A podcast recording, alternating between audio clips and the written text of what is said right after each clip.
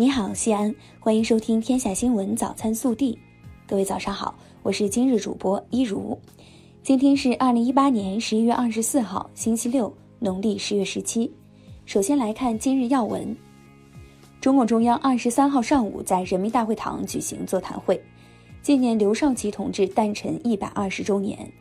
中共中央总书记、国家主席、中央军委主席习近平发表重要讲话，强调。为共产主义奋斗终身的坚定信念，激励着一代又一代共产党人风雨无阻、砥砺前行。本地新闻：十一月二十三号，省委常委、市委书记王永康在检查督导江村沟垃圾填埋场整治工作时强调。要深入学习贯彻习近平生态文明思想，扎实整改中央环保督查反馈问题，综合施策，多措并举，系统的、彻底的、长久的解决江村沟生态环境问题，以实际行动践行以人民为中心的发展思想，满足市民群众美好生活需要。十一月二十三号，西安市农民工工资支付保障联席会议办公室召开媒体通气会，多措并举，坚决打赢致歉保支攻坚战。确保春节前工资足额发放到位。欠薪投诉举报通道十二月一号开启。十一月二十三号，二零一九西安国际时尚周新闻发布会在北京举行。据悉，本届西安国际时尚周系列活动于明年四月举行，将联动西安文化时尚地标 SKP 板块、大雁塔板块、大华一九三五板块。大明宫板块以及南门瓮城板块，涵盖时尚作品发布秀、时尚主题论坛、街拍秀、设计师工坊等各类活动，激发西安时尚基因，展现多元设计理念，向全世界传递西安的时尚文化自信。记者昨日从市公交总公司获悉，为优化公交线网结构，经西安市交通运输管理处批准。公交总公司于今日对幺五零路公交线路进行延伸，新增十九个站点，服务沿线群众。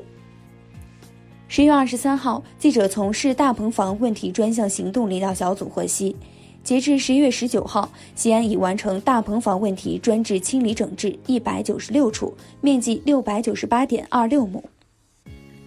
十一月二十三号，记者从空军招飞局兰州选拔中心获悉，西安中学航空实验班招生选拔定于十二月八号上午九点，在西安中学组织航空实验班招生补充初选检测。记者二十三号从市人社局获悉，凡在市人社局直接中心托管档案并参加城镇职工医疗保险的人员，即日起可办理医疗保险二零一八年结算和二零一九年预缴业务。缴费时间从即日起至十二月二十四号。为推进甲醇 M 一百燃料汽车在我市的推广应用工作，昨日西安市公安局交通管理局发布通告，自十一月二十八号起，甲醇 M 一百燃料汽车可借由公交专用道通行，且不受限行措施限制。国内新闻。近日，国务院印发关于支持自由贸易试验区深化改革创新若干措施的通知，分别在加大改革授权力度、开展试点探索、进一步推动对外开放、给予政策扶持、体现特色定位等五方面支持自贸区深化改革创新。据中国驻巴基斯坦使馆当地时间二十三号。中国驻卡拉奇总领馆遭遇恐怖袭击，三名恐怖分子被击毙，两名巴方警察牺牲，总领馆人员均安全。中国外交部表态，强烈谴责暴力袭击行为，要求巴方采取切实措施保护在巴中方机构的安全。自八月初我国首次发现非洲猪瘟以来，截至十一月二十二号，共有二十个省份的四十七个市发生了七十三起家猪疫情，一起野猪疫情，累计扑杀生猪六十万头。疫情呈现多点散发、趋于平稳、防控有效、总体可控的态势。近日，重庆、北京检察机关分别依法对中共贵州省委原常委、省人民政府原副省长王晓光涉嫌受贿、贪污、内幕交易案。财政部原党组副书记、副部长张少春涉嫌受贿案提起公诉。二十三号，杜嘉班纳官方发布道歉视频，对之前的表达所犯下的错误，我们必须表示歉意。这样的事件绝对不会再发生。视频最后，他们用说中文说了对不起，和前两次一样。此次回应依然没让网友买账。二十三号，云南一技师学院发生一起持械伤人事件。造成该校十名学生、两名教师受伤。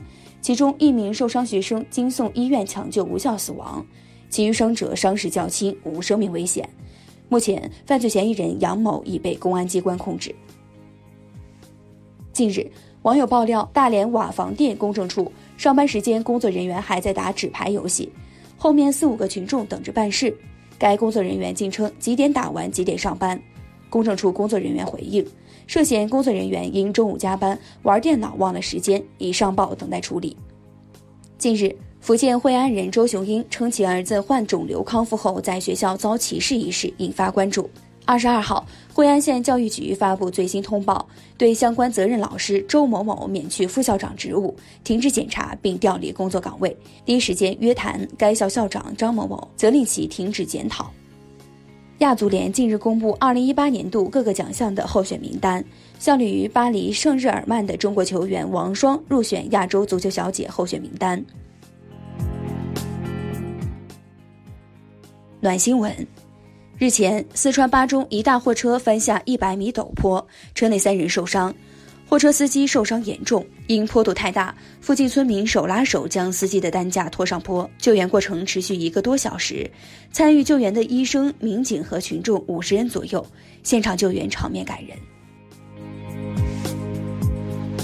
近日，湖南湘潭市教育局发布禁机令，禁止全市中小学生在校内使用智能手机和个人平板电脑。用于通话的非智能手机和儿童手表，经学生家长向学校申请并获得批准后，学生可以在中午和下午放学后开机使用。你怎么看？更多精彩内容，请持续锁定我们的官方微信。明天不见不散。